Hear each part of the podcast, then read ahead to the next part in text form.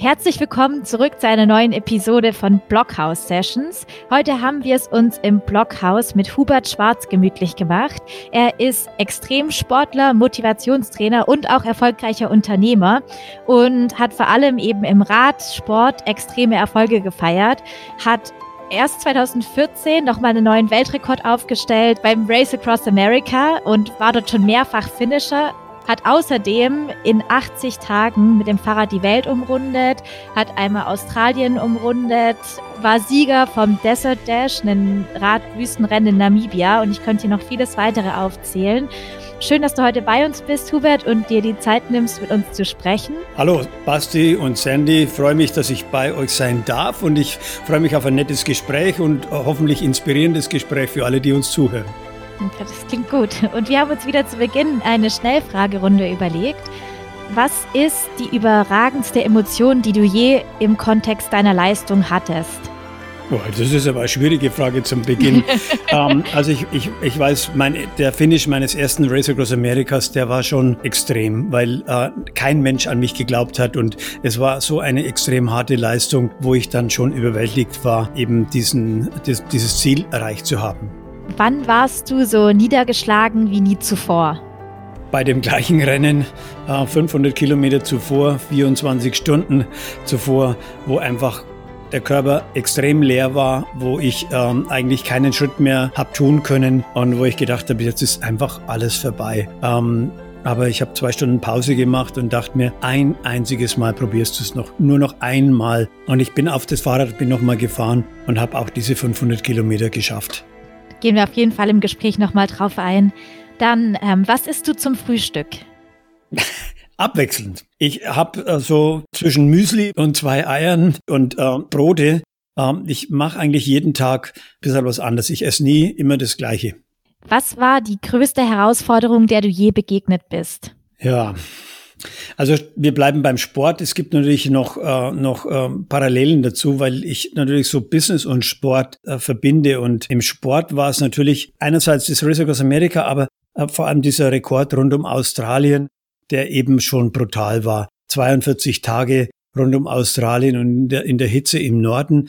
Aber ich habe das dann immer wieder verglichen, äh, jetzt auch im Unternehmen, wenn wenn nur jüngst jetzt die Corona-Zeit, wenn du ein Unternehmen aufgebaut hast und letztendlich äh, über 30 Mitarbeitern und wenn alles, einfach alles wegbricht. Keine Seminare, keine Teamtrainings, äh, wir haben äh, keine Firmen-Events, wir haben ein leeres Schulungshaus, äh, wir haben Reisen, äh, bucht auch gerade keiner, du musst rückerstatten. Also wenn alles wegbricht, eine Million Umsatz für so einen kleinen Radlwahrer für mich, das ist schon eine ziemlich herausfordernde äh, Situation. Aber auch diese werden wir schaffen.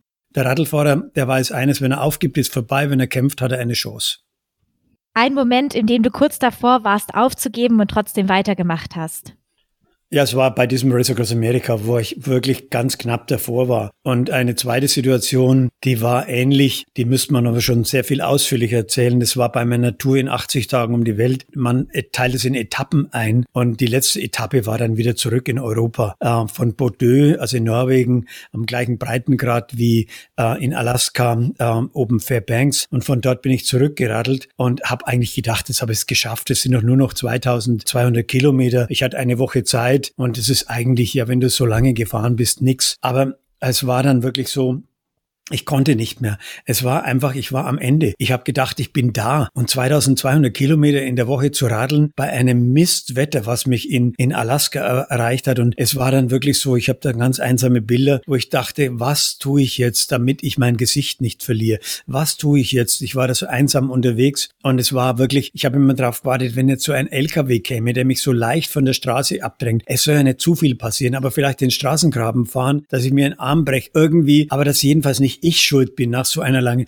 Aber ich kann euch sagen, es kam nichts, aber auch gar nichts in der Einsamkeit von Norwegen. Ich war allein und es war Gott sei Dank diese Zeit meine Frau dabei und die hat mir etwas ganz, ganz, ganz Elementares gelernt oder gezeigt. Sie hat mir nicht gelernt, sie hat mir eines gezeigt. Wenn du gar nicht mehr kannst, wenn irgendwie alles wegbricht, dann brauchst du keinen, der dir sagt, Chaka, chaka, chaka, du schaffst es. Komm, glaub an dich. Du brauchst einfach nur jemanden, der an deiner Seite ist und dir das Gefühl gibt, wenn du jetzt absteigen würdest, würde ich dich, und sie, ich muss dazu sagen, sie war im siebten Monat schwanger, ich würde dich jetzt noch schieben. Und dieses Gefühl hatte ich äh, dann bekommen und sie Ich habe auch diese letzten Etappen gefahren, aber ich glaube, ich habe ihr das schon zu verdanken, dass sie mir die Stärke gegeben hat, die innere. Und aber da war ich kurz vorm Aufgeben. Aber es kam kein LKW und meine Frau war dabei. Weil wir jetzt auch bei langen Touren sind, was war denn dann der aufregendste Moment bei einer deiner langen Touren? Oh, der aufregendste.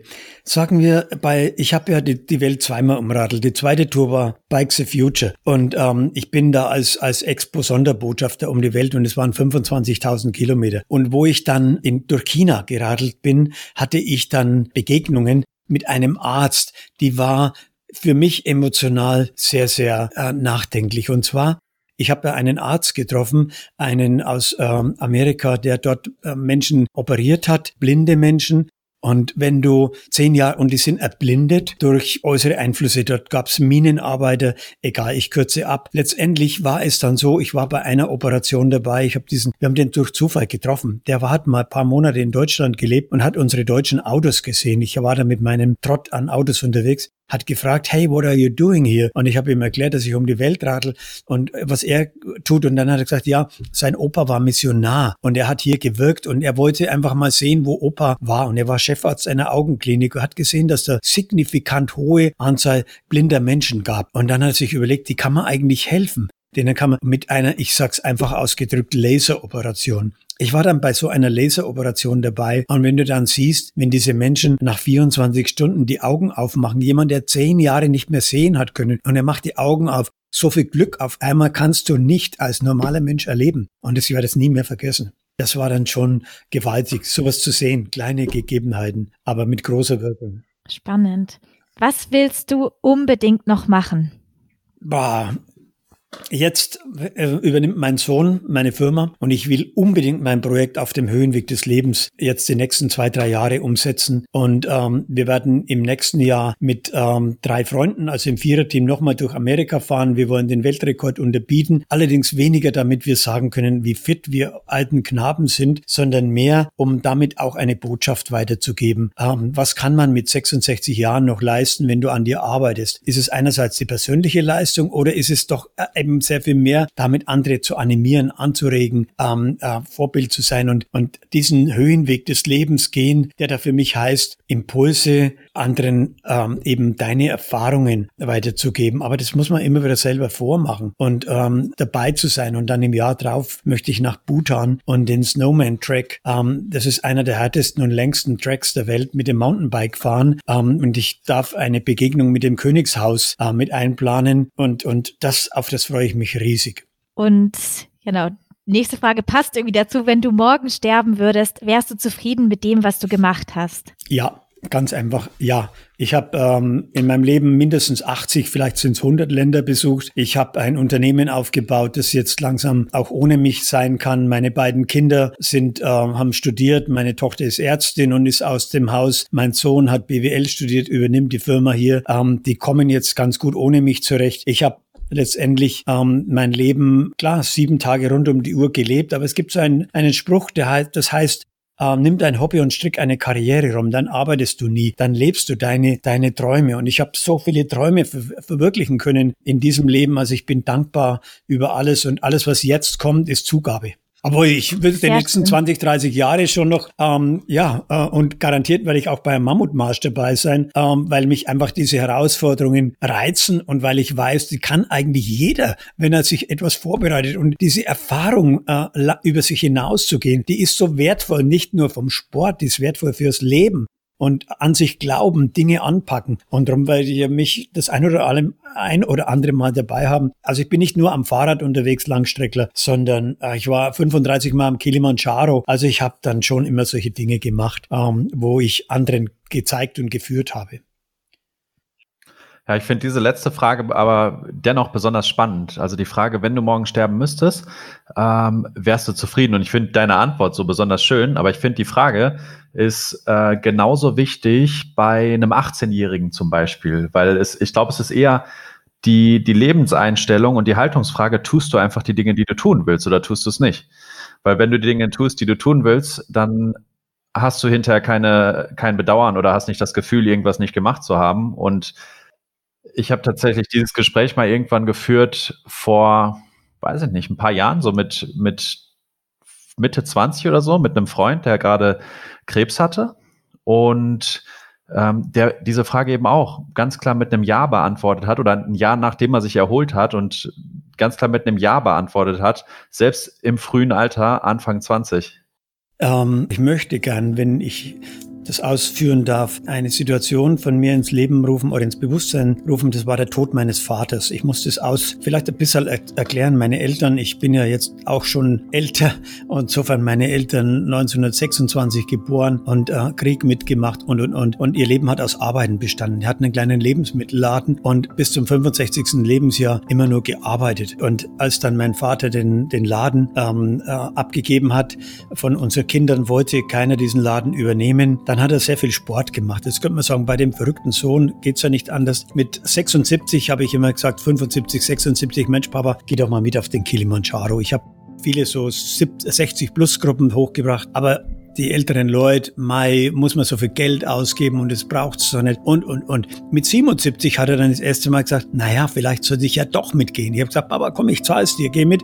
So dieses Erlebnis mit dem eigenen Vater, äh, ich meine Kompetenz, ich, ich stehe mit ihm am Gipfel und wie er dann gesagt hat, er würde das gern tun, habe ich gedacht, aber vielleicht warte ich, bis er 80 ist. Geile Geschichte, kann ich gut vermarkten. Der Extremsportler mit seinem 80-jährigen Vater steht am Gipfel des Kilimanjaro und ich kürze ab. Vier Monate später hat er angefangen, irgendwas hat nicht mehr gestimmt. Wir haben gemerkt, er hat so, äh, ist wackelig auf den Beinen. Ich kürze nochmal ab. Er hat Krebs im höchsten Stadium bekommen, einen schnellst wachsenden Tumor im Hirn und wurde operiert und weitere äh, vier Wochen später war er tot. Und wenn du dann am Sterbebett deines Vaters stehst und ich habe diesen Moment, du wirst es in deinem ganzen Leben nie vergessen und jeder, der mir zuhört, den kann ich nur eines sagen, wenn du diese letzten Tage neben dort stehst und du merkst auf einmal, wie endlich das Leben ist. Und du merkst, Mensch, verdammt nochmal, ich wollte doch mit ihm am Kilimanjaro. Ich wollte es, aber ich habe es nicht getan. Ich habe es verschoben. Ich wollte es. Aber wenn du was willst, dann mach es jetzt. Du kannst die Zeit nicht aufhalten. Du kannst die Zeit nicht, die Uhr nicht zurückdrehen. Du kannst die Zeit nur nutzen.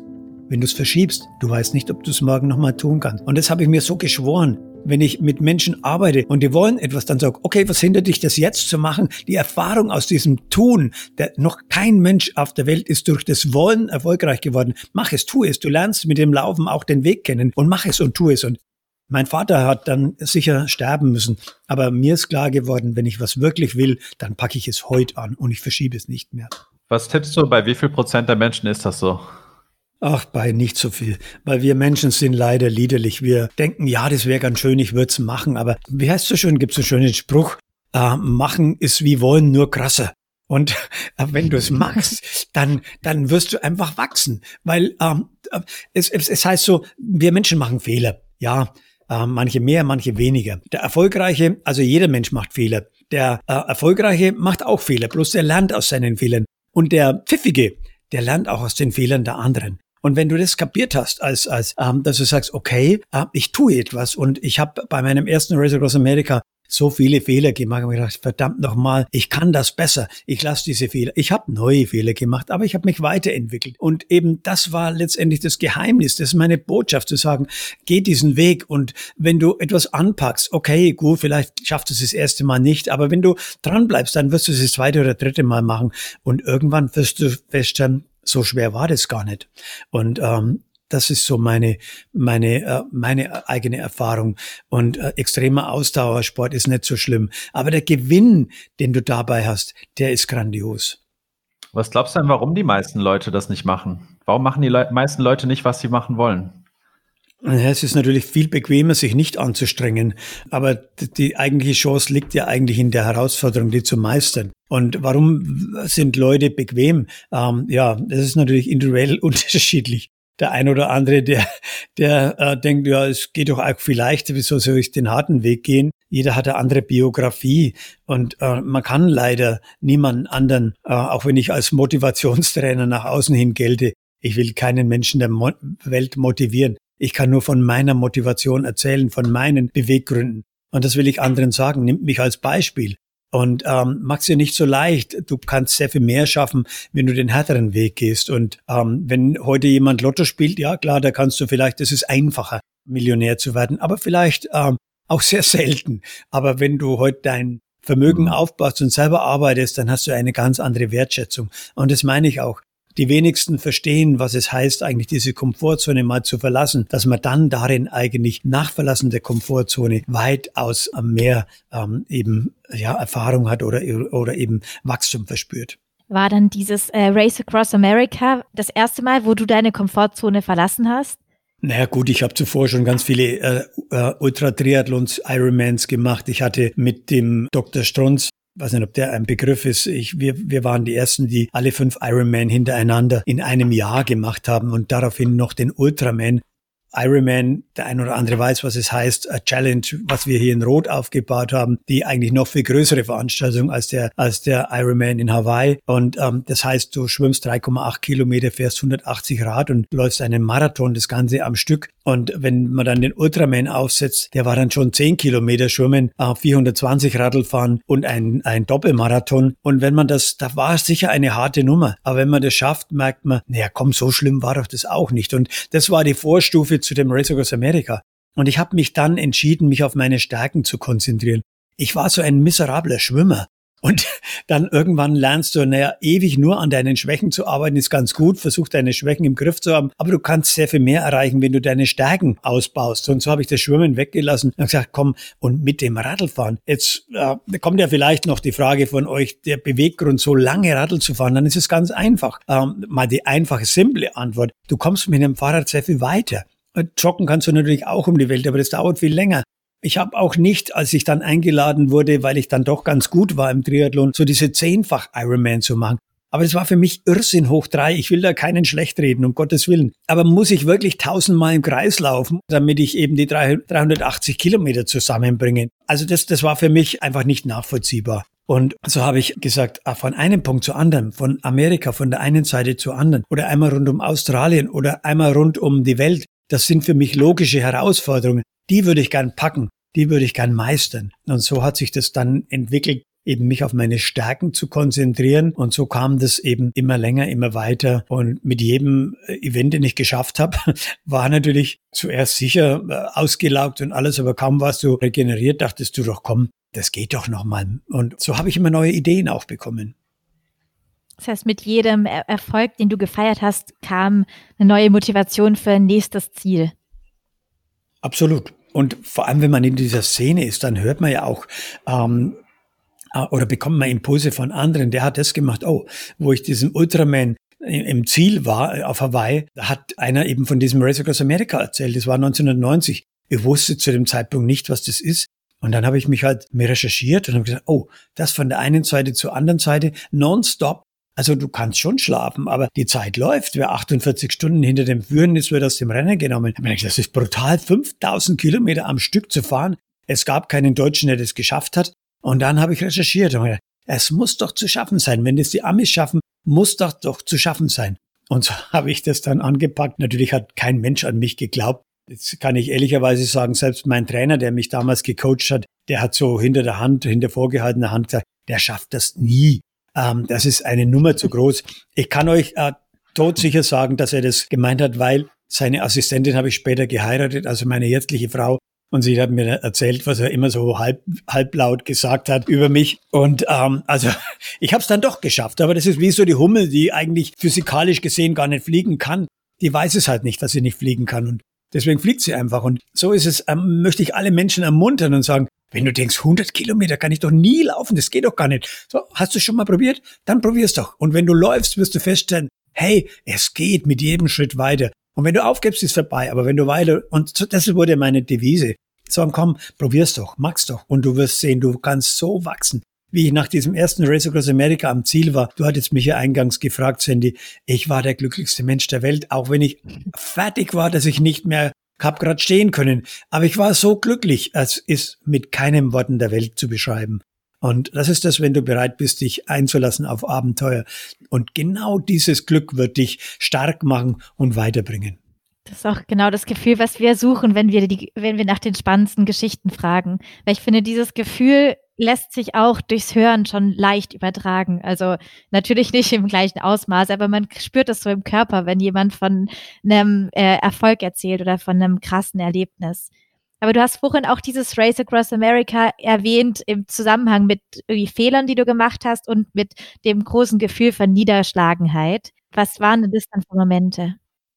Ich habe mich völlig ich habe mich völlig übernommen. Ich bin da losgefahren. Ich hatte zu dem Zeitpunkt, war ich natürlich Exote. Wir sind damals in Huntington Beach in Los Angeles gestartet. Ich würde es in meinem Leben nicht mehr vergessen. Ich hatte fünf amerikanische Fernsehteams, die haben mich interviewt. Und ich dachte, ich bin ein Held. Ich dachte, Hollywood, ich komme. Schwarzenegger wart ab. Ich habe ich bald amerikanisches Fernsehen. Fünf. Aber das waren halt irgendwelche großen Beta-Kameras, äh, 100.000 äh, Privatsender, die es da gibt. Und das hat kein Mensch äh, äh, äh, angesehen, aber ich dachte halt, ich bin ein Held. Ne? Und so bin ich losgefahren, den Profis hinterher. Nach acht Stunden war ich das erste Mal fertig. Ich war am Ende. Ich habe mich erbrochen. Ich hatte Durchfall. Ich war wirklich, mein Magen rebelliert. Es war dramatisch in der Hitze. Wie kann ein Mensch so dumm sein? Jetzt war ich ja kein, kein No-Name. Also ich habe ja Ironman, Ultraman alles gemacht. Also lange Strecken war ich ja gewohnt. Ihr müsst euch nur vorstellen, lange Strecken heißt, äh, ich habe so die Tour of North Texas, da habe ich mich verfahren. Deswegen, sorry, wenn ich das sage, bin ich nur Zweiter geworden. Das sind 1000 Kilometer, 1000 Kilometer. Und ich habe einmal zehn Minuten und zweimal fünf Minuten gehalten. Der Rest war ich nur am Fahrrad. Also ich war schon einigermaßen erfahren im Austrinken. Aber ich habe mich übernommen. Ich habe einfach zu schnell begonnen habe zu wenig getrunken in der in der Hitze und dann war es nach acht Stunden das erste Mal aus. Und ähm, also ich habe enormen Fehler gemacht. Ich musste, ich habe Zeit verbraucht. Ich bin zurück auf mein Radl, musste langsam weiterfahren. Ich habe getrunken, getrunken, getrunken, versucht wieder Flüssigkeit in meinen Körper reinzubringen. Aber ich bin weitergefahren. Ich habe nicht aufgegeben. Das waren schon mal die ersten Fehler. Und dann ging das als, als wirklich als Greenhorn äh, los ähm, und, und hab, ja, wenn man das so hart ausdrückt, ähm, man hat keine Zeit für Duschen. Und ähm, also habe ich, ich habe so eine, Massi äh, eine Masseurin dabei gehabt und ich hätte mich äh, einfach nach äh, wenigstens einmal am Tag vernünftig duschen sollen. Was ich nicht gemacht, der, der Körper hat rebelliert. Ich habe Eiterpusteln am ganzen Körper bekommen und, und, und. Also es waren wirklich Dinge, wo ich sage, wie kann ein Mensch so dumm sein? Ich war enthusiastisch, aber eben unerfahren. Und äh, so musst du halt, wenn du unerfahren bist, deine eigenen Fehler immer wieder äh, neu äh, ausmerzen. Und, und trotzdem bin ich angekommen. Ähm, und ihr müsst euch vorstellen, ich habe ja damals, das war mein erstes Across America 1991. Ich habe es zwischenzeitlich, wenn ich jetzt im kommenden Jahr das fahre, zehnmal gefahren. Und das ist natürlich ein Unterschied. Und damals mit einem Fahrrad mit, mit 12 Kilo, ein Stahlrahmen, ein klasse Rad von Eddie Max, aber wirklich äh, ein, ein, äh, ein Stahlrahmen, nicht die Carbon-Leichträder mit, mit Triathlon-Aufsatz und sonst was. Jetzt habe ich ein Rad mit 7 Kilo. Also allein der Materialunterschied ist ja schon gewaltig. Aber ich habe es durchgestanden. Und ähm, man lernt vom Material, von der Ernährung, von der Versorgung. Ähm, dann im zweiten Jahr war meine Frau dabei, die hat natürlich dafür gesorgt, dass ich richtig äh, eben auch äh, immer wieder meine Blutwerte untersucht, dass ich eben das richtige äh, Magnesium, Eisen, Calcium, wenn das nicht in der in der vernünftigen Form dir zugeführt wird, äh, zu viel auf einmal, dann kriegst du wieder Durchfall. Also man muss genau das, eine Wissenschaft draus machen. Und da hat sich meine Frau darauf spezialisiert und so kam ich dann eben, habe ich die Fehler reduziert und bin einen ganzen Tag schneller geworden. Ähm, habe das Rennen dann dreimal solo einmal im Zweierteam, dann mehrmals im Viererteam und auch einmal im Achterteam gefahren. Ich darf jetzt äh, auch äh, eben mich als einziger Deutscher in der Hall of Fame äh, wiederfinden in den USA was natürlich dann für mich eine Ehre ist. Andererseits ja auch, äh, weil ich ganz viel Promotion gemacht habe in Europa. Wir haben mehrere TV-Filme produziert. Der längste Film war vom NDR. Ich glaube, mit, mit 85 Minuten haben die von diesem Race Across America berichtet. Und das war schon für mich dann was Außergewöhnliches. Dann kam Spiegel TV. Die haben mehrere Berichte äh, gemacht und haben dann natürlich auch mich äh, äh, einige Jahre verfolgt, auch wo ich in Alaska im Winter unterwegs war und dann die 80 Tage um die Welt. Also das war dann schon, ähm, das eine hat das andere gegeben. Ich habe ähm, Fehler gemacht, aus meinen Fehlern gelernt, aber dann wieder neue Fehler gemacht. So war das so nach und nach. Und ich habe auch Rennen aufgegeben. Also man darf sich nicht so hinstellen, als hätte ich die Weisheit mit dem Löffel gegessen. Also als Aufgeben äh, ist manchmal leider ähm, auch notwendig oder ist äh, aufhören, weil wir haben halt letztendlich dann auch nur einen Körper und das ist dann vernünftiger. Und man sagte schon, Reinhard Messner hat 50 Prozent seiner Touren abgebrochen, weil er einfach clever ist und weil er wusste, wo die Grenze ist, wo er eben aufhören muss, weil er nur ein Leben hat. Ja, du, du hast gerade am Anfang erzählt, dass du einmal äh, kurz vor Schluss noch aufgeben wolltest beim Race Across America. War das auch das erste Mal oder war das ein anderes ja. Jahr? Nee, es war das erste Mal. Ich habe halt einfach, ihr müsst euch vorstellen, ich war viereinhalbtausend Kilometer unterwegs ich bereits nach den ersten acht Stunden war ich ja schon ein, ein, ein Häufchen Elend äh, äh, und habe mich dann weiter geplagt und bin wieder einigermaßen dann äh, schon vernünftig äh, gefahren. Aber nach neun Tagen war das einfach ich war am Ende. Ihr müsst euch vorstellen, du fährst knapp 5000, die, die Kilometer äh, verändern sich immer wieder von Jahr zu Jahr etwas. Aber so, äh, um es einfach auszudrücken, knapp 5000 Kilometer und das Ganze in einer Zeitvorgabe von zehn Tagen, weil damals, jetzt ist es etwas leichter geworden, war eben so, dass der Führende die Zeit vorgibt und lange Rede, kurzer Sinn, ich hatte noch 24 Stunden äh, Zeit. Also glaube, waren, dass ich nicht übertreibe, ich glaube, es wären noch bis zum äh, Zeit vom äh, Zeitlimit vom Sieger 30 Stunden. Aber ich wollte natürlich innerhalb äh, eben, ich habe ewig 500 pro Tag gefahren, auch am letzten Tag des Fahren. Und aber ich war ein Häufchen Elend. Der Körper war am Ende, aber der Geist war noch intakt. Ich wollte eigentlich, äh, ich konnte nicht mehr, aber meine Crew, ich habe eine starke Crew um mich herum gehabt. Äh, Freunde, es waren nicht die Profi-Trainer, sondern es waren einfach ganz enge Freunde, die an mich geglaubt haben und die haben mir so viel Mut zugesprochen. Die haben die waren so bei mir und die haben gesagt, okay, dann schlaf zwei Stunden, ruh dich aus. Sie haben mir, aber haben gesagt, komm, probier's noch einmal. Kannst du uns mal mitnehmen auf diesen Moment, erstmal an dem du gemerkt hast, oh, ich glaube, ich kann vielleicht gar nicht weitermachen und dann die Situation, wie du wieder den Weg gefunden hast, zurück ins Rennen? Also ich, ich, das ist ehrlich so, ich habe, ich werde diese Situation nie mehr vergessen. Ich war in dem Auto gesessen, es war brutwarm, ähm, wir waren in den Südstaaten der USA und ich konnte einfach keine Kurve mehr drehen. Es war einfach am Ende. Und ich war in dem Auto gesessen und habe gedacht, jetzt ist es vorbei, es geht einfach nicht mehr.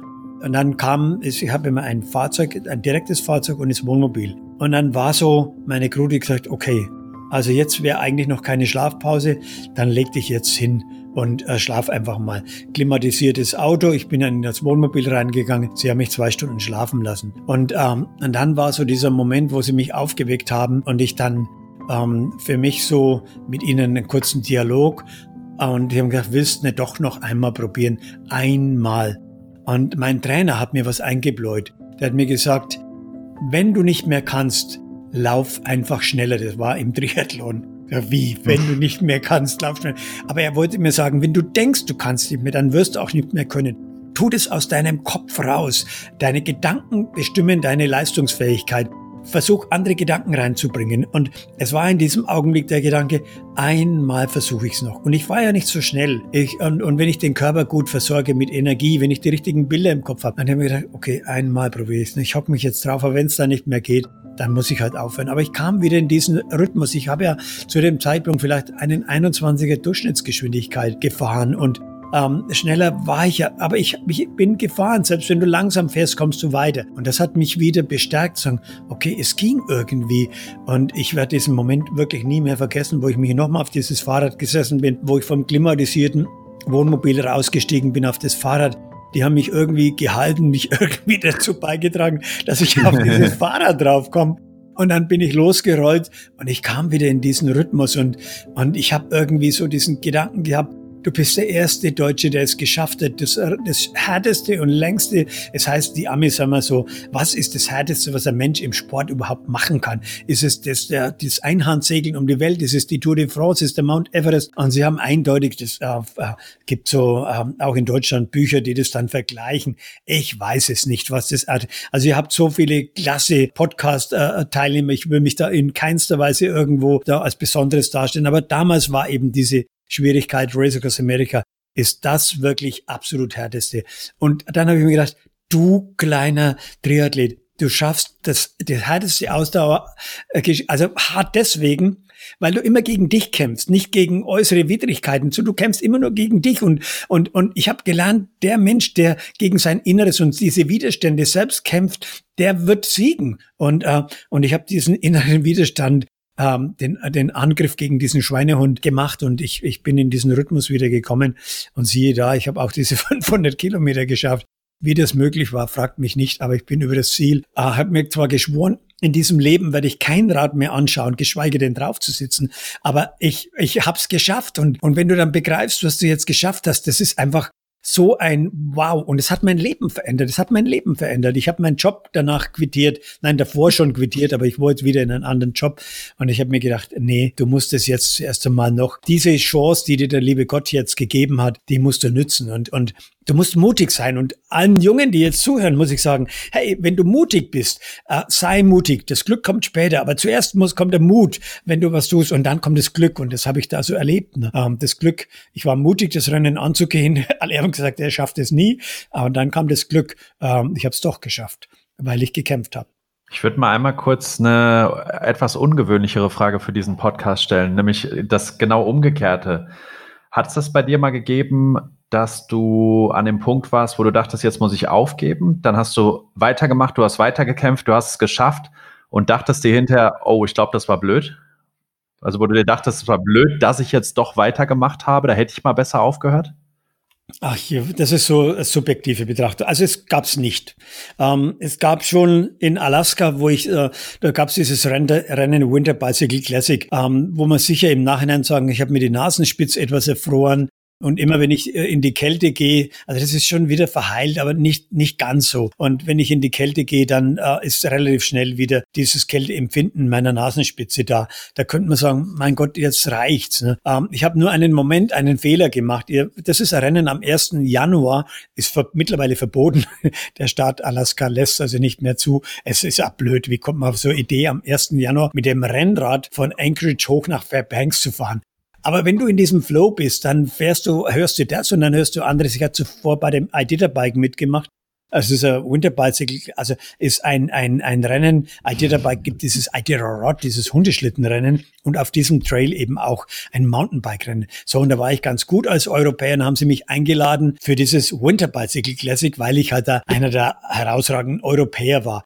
Und dann habe ich zuerst gesagt, jetzt seid ihr ganz verrückt. 600 Kilometer am 1. Januar in Alaska. Was soll denn das? Wer kommt denn auf so eine Idee? Aber je weiter ich dann äh, bekniet wurde und dann so das typisch amerikanische, äh, der, der Bekannte drüben, der hat dann so gesagt, man nicht über let's have fun, let's have fun bei 30 Grad minus am Radl. Also irgendwie habt ihr einen Hau weg.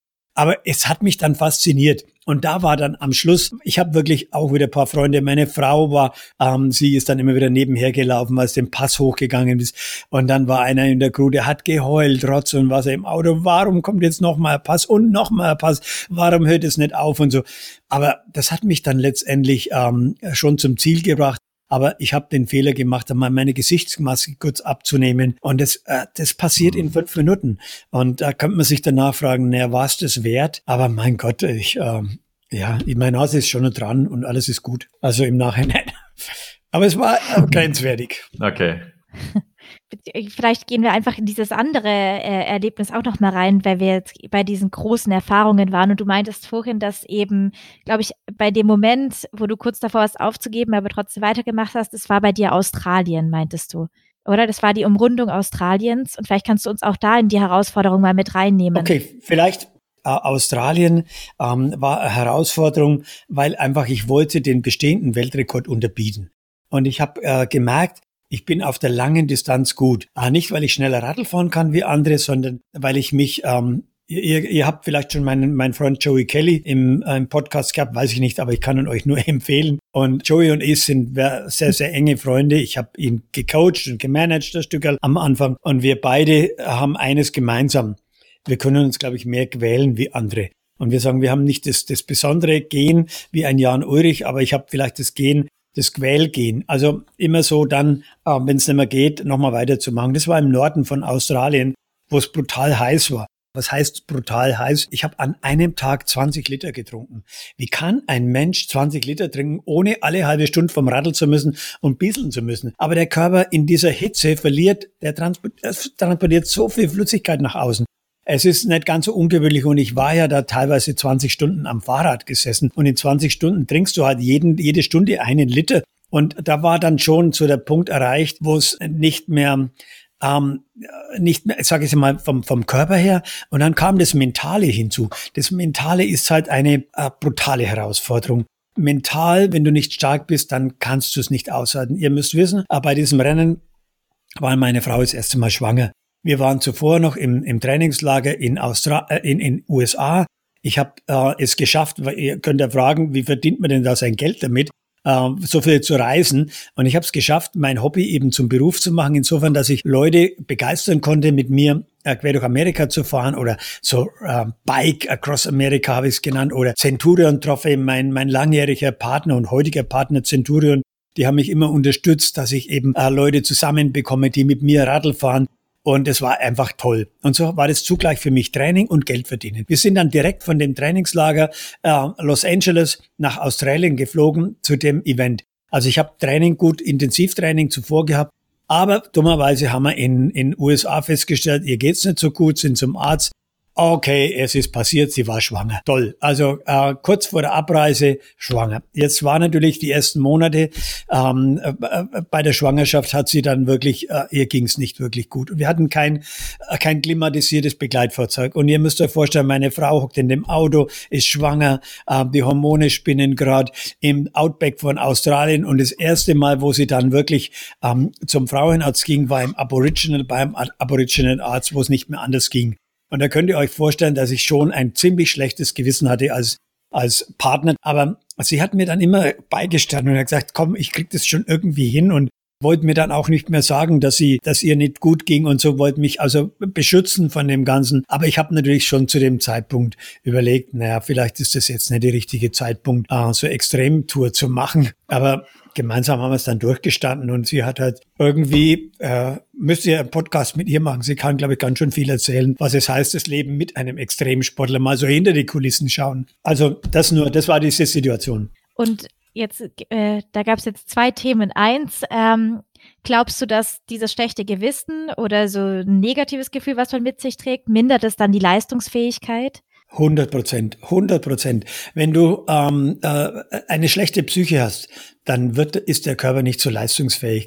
Ich sage das immer, wenn, wenn äh, Menschen äh, im, im Sport, wenn die gut drauf sind, sind die viel leistungsfähiger. Mental heißt es einfach, dich zu programmieren, dass du einfach positive Gedanken, vielleicht ein ganz einfaches Beispiel erzähle ich immer, äh, man kann lachen oder nicht. Äh, ich bin ein Mensch, der in der Früh aufsteht und das erste Mal grundsätzlich dankbar ist, dass er diesen Tag wieder vor sich hat. Ich stehe auf, ich gehe ins Bad und, und, und freue mich. Und, und so, so blöd es klingt, du schaust in den Spiegel und verhast einen Moment vor dem Spiegel und denkst dir, ist das nicht das Beste, was der Welt heute begegnen kann? Ich weiß, man, man muss es übertragen.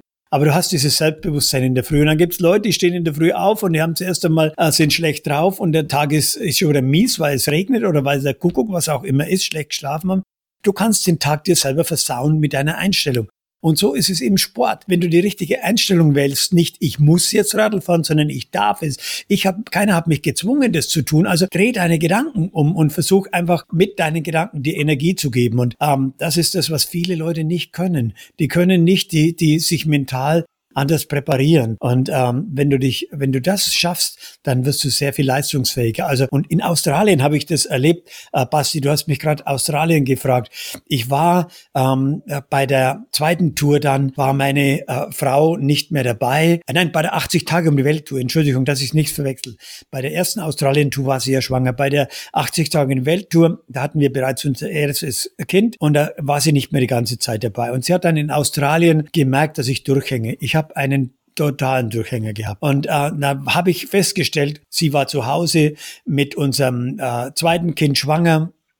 Und, äh, und sie hat dann, wir haben jeden Tag telefoniert, soweit es ging. Damals gab es noch keine Handys und hat gemerkt, dass ich einen Hänger habe. Und sie hat gesagt, ey, weißt du, wenn du mich brauchst, steige ich morgen in den Flieger und komm zu dir. Ich wollte nicht, dass sie damals im fünften Monat schwanger nach Australien ins Outback fliegen muss. Und, und äh, habe gesagt, nein, nein, nein, passt schon, ich krieg das schon hin. Aber allein zu wissen, dass da jemand da ist, der sofort alles liegen und stehen lassen würde und kommen würde, das hat mir schon geholfen, aber ich habe gemerkt, wo ich so gehänge, äh, den Hänger hatte, dass der Körper nicht mehr so leistungsfähig war. Ich habe einfach, ich war dann auf meinem Radl gehockt und habe gedacht, so in Frage gestellt, ist es jetzt richtig? Äh, irgendwie habe ich mich anders drauf programmiert gehabt, aber ich, der Gegenwind war die rauen Straßen. Ähm, das war bei dieser 80 Tage Welttour und und ähm, und da war es dann schon sehr schwer, ähm, mich nochmal umzuprogrammieren. Aber die Hilfe dann von zu Hause, die war dann schon so, dass ich es dann wieder geschafft habe. Das heißt, du hast es jetzt schon ein paar Mal angesprochen, aber vielleicht nochmal so zusammenfassend. Was sind die wichtigsten Komponenten für Erfolg? An sich glauben ist ganz wichtig. Ähm, nicht nur wollen, sondern tun. Ich bin felsenfest überzeugt, wenn wir bereit sind, äh, die Komfortzone zu verlassen, wenn wir bereit sind, diesen Schritt mehr zu tun, natürlich müssen wir uns darauf vorbereiten. Aber Wachstum beginnt erst dann, wenn du bereit bist, diesen Schritt mehr zu tun. Wer nur seinen Acht-Stunden-Job macht, der wird nicht wirklich erfolgreich, wenn er eben erfolgreich werden will. Äh, wer nur das Normale jeden Tag tut, ähm, der wird auch nur das Normale sein. Wer nur in den Fußstapfen der anderen sich bewegt, der wird auch nie äh, äh, neue Wege gehen können. Ich war ähm, sicher ein guter Radlfahrer, aber bei weitem nicht im entferntesten in der Lage, eine Tour de France zu fahren aber ich wollte eben meinen eigenen Weg gehen. Also das habe ich verstanden. Wenn du bereit bist, eben an dich zu glauben, deinen eigenen Weg gehst und eben vielleicht diesen Schritt mehr bereit bist zu tun, dann hast du auch eine Chance, deine Ziele zu erreichen. Das wäre jetzt eigentlich ein, ein, schöner Abschluss, aber ich habe noch eine letzte Frage oder vielleicht hat Basti auch noch mal eine. Aber von welchem Erlebnis auf deinem Weg hast du am meisten gelernt? Boah, äh, also ich habe auf jeden Fall von diesem Arzt in, in China bei meiner zweiten Welttour, der aufopferungsvoll Menschen operiert, bereit äh, ist, äh, hier seinen Urlaub und alles zu opfern, ähm, äh, um, um Menschen, die keine Chance hat, zu helfen. Menschen, die sonst nie operiert werden würden. Ich habe immer, wenn ich an ihn denke, das gibt mir Kraft. Ich habe ähm, damals auch begonnen, meine eigene Stiftung aufzubauen. Aktuell machen wir gerade eine Aktion für unsere Partner in Afrika, äh, wo wir Geld sammeln für Träger, äh, für die Kinder der Träger, dass sie eben äh, Schulbildung bekommen. Also diese Begegnungen, die haben mein Leben reich gemacht und die möchte ich nicht missen. Ähm, äh, am Kilimanjaro und wir haben dort mittlerweile zwei Schulen. Also das sind die Begegnungen und ähm, ich habe äh, im letzten Sommer eine 74-jährige Frau auf den Gipfel des Kilimanjaro äh, geführt. Die hat eine Geschichte, ähm, die hat mit 45 quasi das erste Mal äh, Witwe, ihr Mann gestorben, die beiden Kinder allein großgezogen. Sie hat dann, ähm, äh, nachdem die Kinder aus dem Haus war, wieder geheiratet. Der Mann hat wieder eine schwer krank, äh, schwer krank geworden, hat sie drei Jahre gepflegt. Und dann war sie mit 72 wieder Witwe. Dann hat sie gesagt, und jetzt soll ich wieder heiraten? Sie hat gesagt, nein, ich, ich, ich, ich bleib allein, ich verwirkliche meine Träume, ich will auf den Kilimanjaro. Dann hat sie von mir gehört, ich habe äh, viele 60-Plus-Touren da geführt. Und dann haben ihre Jungs gesagt, Mutter, du spinnst, was willst du auf den Kilimanjaro? Sie war keine Bergsteigerin, keine Wander, ausgeprägte Wanderin. Sie hat aber gesagt, doch, sie wollte das immer. Und äh, ich, ich kürze ab. Ich habe sie begleitet. Ich habe diesen letzten Etappe, die dann schwer wurde. Und meine Ute, die konnte dann irgendwo nicht mehr. Es ist dann schon schwer, die Luft oben. Ich habe sie nach ein paar Kurven in den Arm genommen. Sie hat Tränen in die Augen. Ich habe ihr Tee gegeben.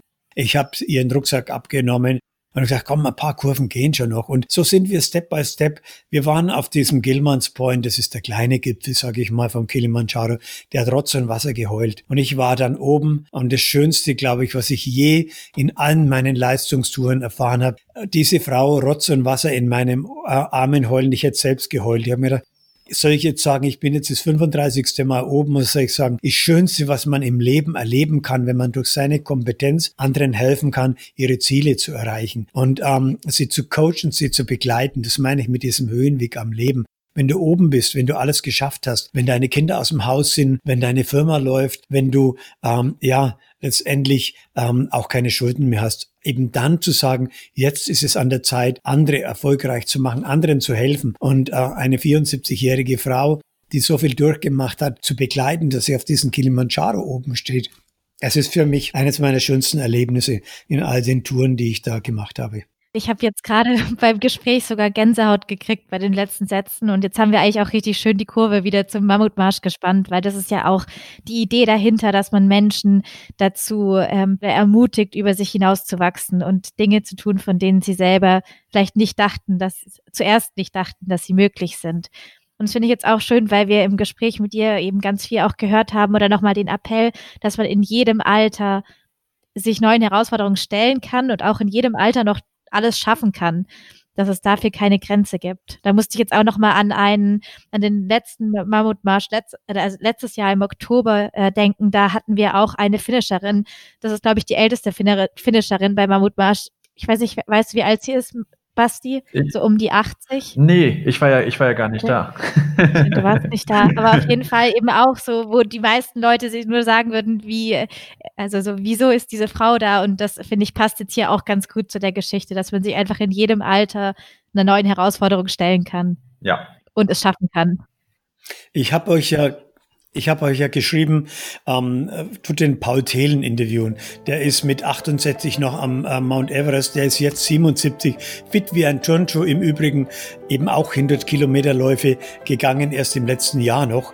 Ähm, der ist echt, der Kerl kann erzählen, der war Seven Summits angegangen, also war wirklich hervorragend. Und er äh, ehemaliger Ingenieur, Unternehmensberater, also Geschichten ohne Ende kann der erzählen und ist eben leistungsfähig und sagt, Alter ist nur eine Zahl. Egal, was du draus machst, liegt an dir. Bist du bereit zu machen? Und er, er animiert auch andere Leute mit ihm diese 100 Kilometer zu gehen, weil er sagt, so schlimm ist es gar nicht, wenn du dir die Zeit einteilst, Etappen machst. Das kann jeder. Hey, ähm, und die Erfahrung, die hilft dir in deinem Leben weiter. Ja, und ich würde sogar verallgemeinern wollen. Also nicht nur Alter, sondern auch Einkommen, Herkunft, äh, Geschlecht, alles, all, all diese äußeren Bedingungen sind halt einfach nur Faktoren, mit denen du arbeiten kannst. Das sind nicht Faktoren, die dich aufhalten. Absolut, gebe ich dir völlig recht. Dein Glaube an das, was du tust, das ist ganz entscheidend. Und dann wirst du es schaffen. Vielleicht nicht aufs erste, aufs zweite Mal, aber wenn du dich aufgibst, dann schaffst du es aufs dritte Mal oder fünfte Mal. Egal. Aber du schaffst es. Du kannst es schaffen. Perfekt. Ich würde sagen, damit haben wir auch wirklich nochmal das perfekte Schlusswort für diese Folge gefunden. Dir vielen, vielen Dank, Hubert, dass du dir die Zeit genommen hast dass du, die, dass du uns mitgenommen hast auf ein paar deiner Abenteuer, dass du ein paar deiner ähm, und auch sehr persönlichen, äh, dass du ein paar per sehr persönliche Situationen und auch Einblicke mit uns geteilt hast. Und ja, ich freue mich drauf, diese Folge zu veröffentlichen. Sandy, letzte Worte für diese Folge? Ich glaube, das war's, oder? Einfach vielen Dank für das nette Gespräch und inspirierende Gespräch. Ich sag danke. Ciao, ciao. Tschüss. Tschüss. Tschüss.